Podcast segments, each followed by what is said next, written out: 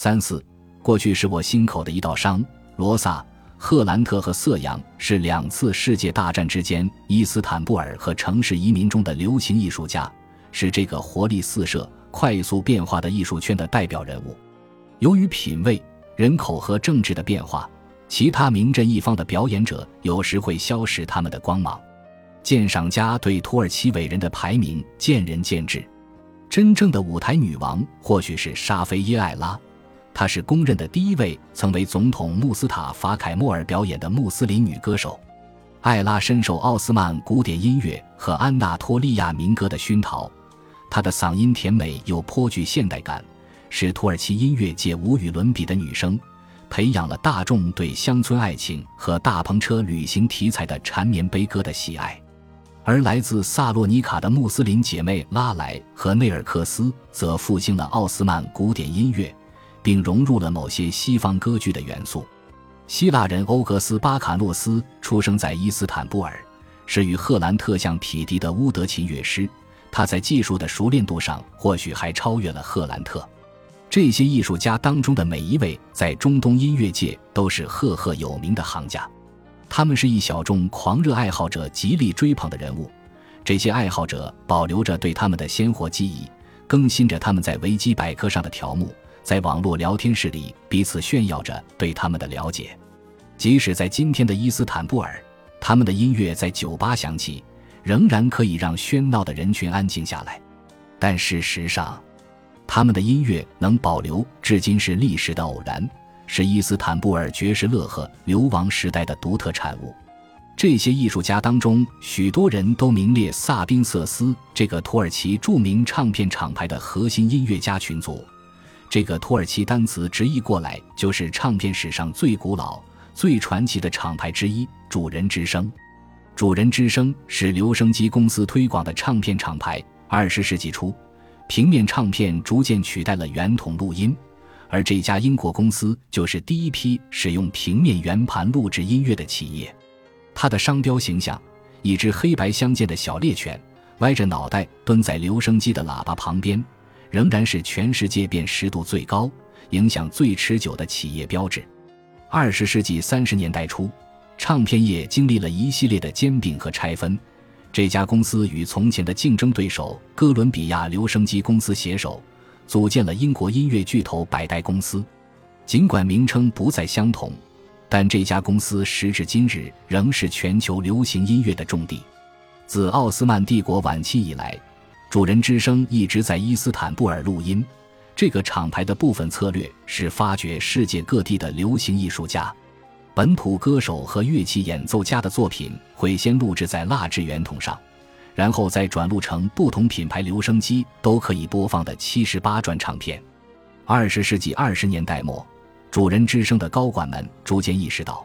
随着伊斯坦布尔乐坛的发展，新一代的艺术家正在冉冉升起。他们很容易在当地咖啡馆和歌舞厅一夜成名，从而带动唱片业的腾飞。这家公司当地分部在阿兰姆格萨尔恩和瓦朗格萨伊恩这对亚美尼亚兄弟的领导下。几乎签下了伊斯坦布尔当时所有出类拔萃的音乐人才。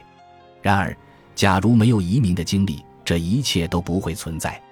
从萨洛尼卡等希腊和巴尔干城市移居伊斯坦布尔的穆斯林，带来了他们情有独钟的欧洲曲风和历史悠久的城市民谣；来自安纳托利亚的穆斯林，带来了他们乡村生活的记忆以及田间传唱的民歌。而离开伊斯坦布尔和什麦纳的希腊人，在曲调中融入了自身的悲情，表现了希腊入侵和土耳其独立战争对他们的影响，使地中海民谣名副其实的成为跨越国界的音乐形式和演唱风格。主人之声邀请罗萨埃斯肯纳茨和瑟扬哈尼姆录音，正是因为当下伊斯坦布尔内外有许多流亡者、难民和移民。他们都认为这些艺术家的作品就是自己生命沉浮的背景音乐。如果有机会在舒适的客厅里再次听到这一切，他们情愿付钱。伊斯坦布尔歌厅、夜总会和小酒吧的这些声音，如今拥有了前几代人无法想象的国际影响力。听唱片的人越来越多，也有越来越多的人想要尝试玩音乐。这就是几乎每次主人之声开始发行新唱片，伊斯坦布尔的盗版乐谱也会暴增的原因。就连乐器制造商也发现他们的产品越来越受欢迎，因为主人之声牌唱片常常把乌德琴等地方乐器和钢琴、小提琴编组在一起。音乐不再只是一种职业，也逐渐变成了一项嗜好。业余乐手和唱片收藏家开始专门研究伊斯坦布尔古典音乐。爵士乐、探戈等不同音乐风格的独特组合，在这股潮流下，一个乐器制造世家借助大众对这些艺术产品高涨的兴趣，创立了伊斯坦布尔第一个真正的全球音乐品牌。知音一家是亚美尼亚人，几个世纪以前就在伊斯坦布尔扎了根。经过几代人的努力，这个家族占据了一个所谓的小众市场。自17世纪初以来。他们一直是奥斯曼帝国军乐队挠脖的主要供应商。作为著名的亚美尼亚人，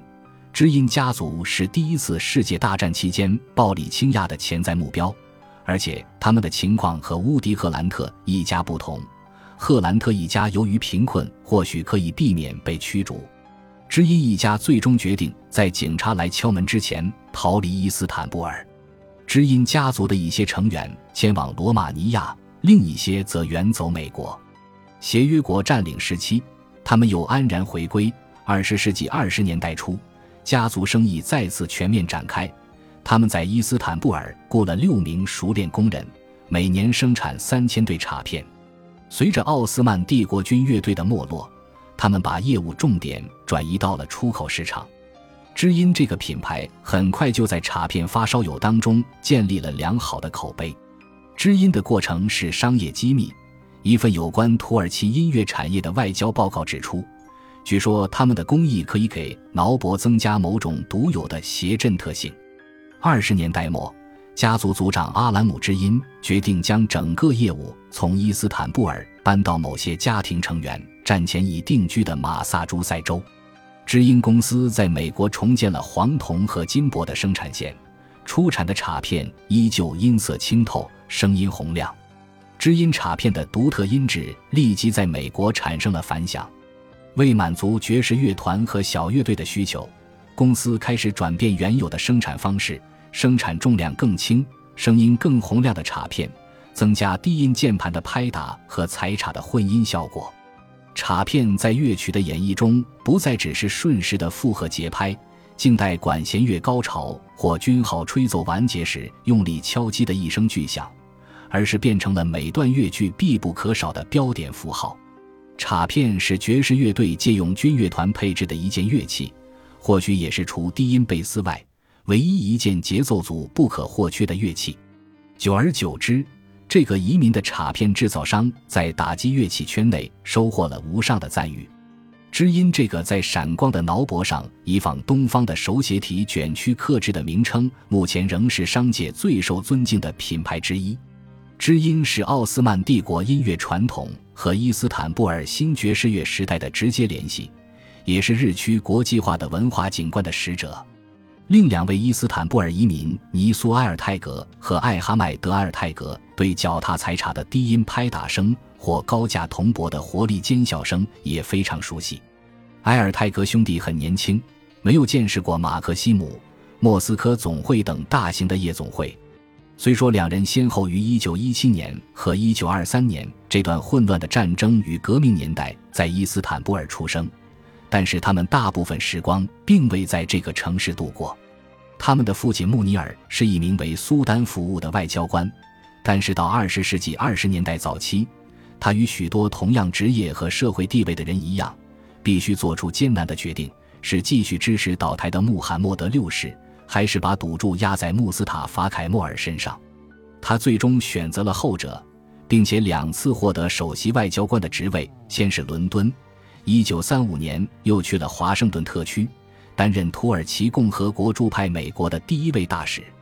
他的两个儿子在欧洲生活时，已显露出对爵士乐的喜爱。他们在优秀的表演家艾灵顿公爵的引导下，急切地跳进了华盛顿喧闹的乐坛。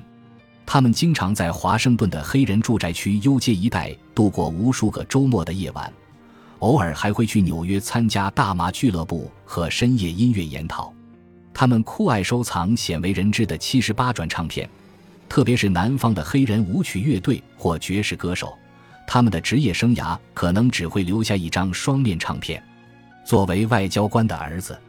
他们拥有可以满足这些喜好的社会地位与资源，而且即使远离伊斯坦布尔，他们仍然代表着这个城市政治冲突和文化变迁造就的生活。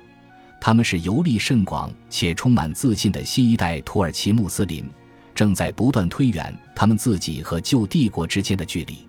穆尼尔在他们这个年纪头戴痱子帽，身穿长礼服大衣，而他的两个儿子如今穿垫肩、蹬马靴。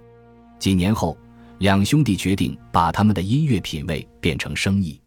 一九四七年，在某位世交的财务支持下，他们推出了自己的唱片厂牌。起名为大西洋唱片公司，余下的故事自然就是音乐发展的历史，从魔城到摇滚，从雷查尔斯到滚石乐队，艾瑞莎·富兰克林和齐柏林飞艇，这个厂牌后来成了重要的音乐媒介。艾哈迈德也摇身一变，成了唱片界屈指可数的伟大经纪人。他每次现身都是相同的装扮，蓄着标志性的山羊胡，戴着厚厚的有框眼镜。埃尔泰格兄弟是时代的产物，伊斯坦布尔人当时正在以震惊他们祖辈的方式逐步走向世俗、大胆和现代。奥斯曼人曾经一门心思地追赶其他欧洲国家，伊斯坦布尔人现在却为反映他们独特的处境，再造了全球艺术形态。他们改动艺术来适应自身千变万化的文化体验，并且陶醉在自我创造的可能性之中。他们不仅羡慕西方文化，